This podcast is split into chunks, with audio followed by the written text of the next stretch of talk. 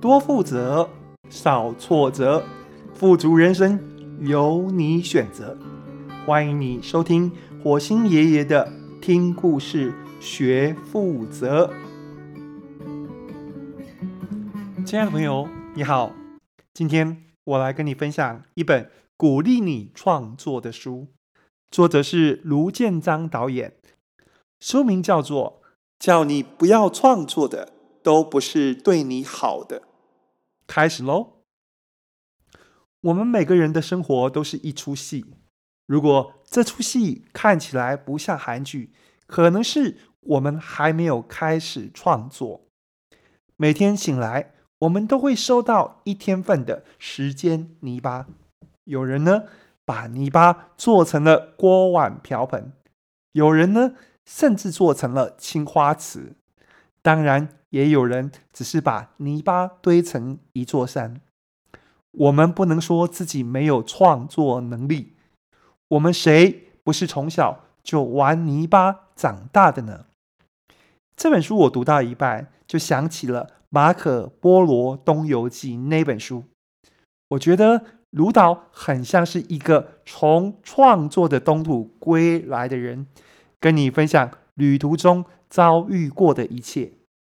如果你想出发，他还像一位良善的老司机一样，给你美好的提醒。我觉得这本书非常真诚。卢导从他自己的日常出发，告诉你：你从小就玩泥巴，创作是你的本能。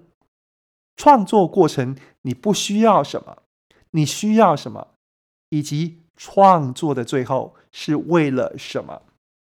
我也是一位创作者，我经常读着读着就忍不住拍大腿说：“对，就是这样。”卢导告诉你不要去交际应酬，减少跟不运动的人往来。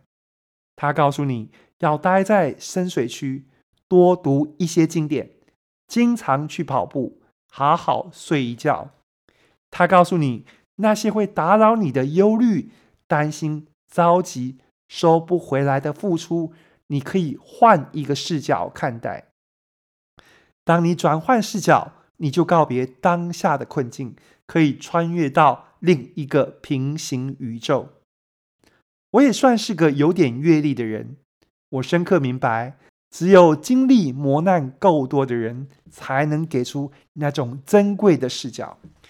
这本书里面，我最喜欢的故事都跟卢导的小女儿有关，我是真的对小孩没有抵抗力呀。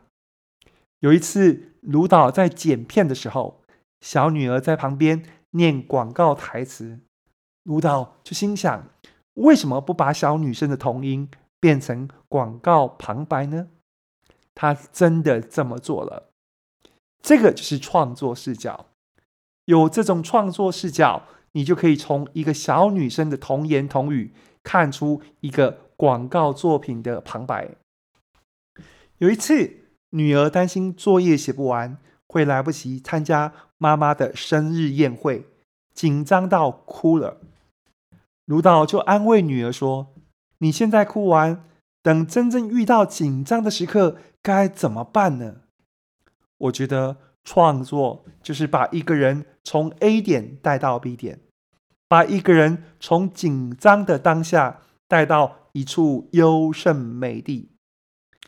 相比有些书，个人目的性比较强，卢导这本书真的很真诚。我不能说他没有目的，如果有，应该是透过他的创作经历分享，鼓励你创作吧。我很喜欢书中最后那个 A D Would Go 的故事。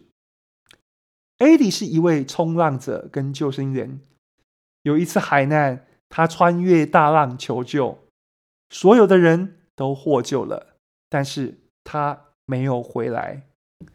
巨浪滔天，如果你出发，很多人会获救。创作艰辛，如果你创作，很多人也会获救。艾迪会冲一波，那你会不会呢？终有一天，一个遭逢大难的人会遇上你的作品，你的作品会成为伸出去给他的一双援手。你知道吗？当你伸出的援手够多，有一天你遭遇难关，你会惊讶地发现，也会有无数的援手伸向你。你会明白，我们其实可以打造一个彼此救援、彼此成就的宇宙。那些叫你不要创作的人，可能是怕你辛苦，但是把不要太累当做人生目标，最后错过的可能是像韩剧一般精彩的人生啊！我想把这本书分享给你。如果你已经开始创作，这本书是一位破关老司机送给你的攻略指南。如果你还没有开始创作，这本书会成为你渡河的一艘舢板。你的摆渡人是卢导，他会载你去到创作的彼岸。等你被彼岸的风光明媚震撼，我猜你会说出那一句经典台词：“瑞凡。”我回不去了。听故事学负责，我们下次见。Thank you.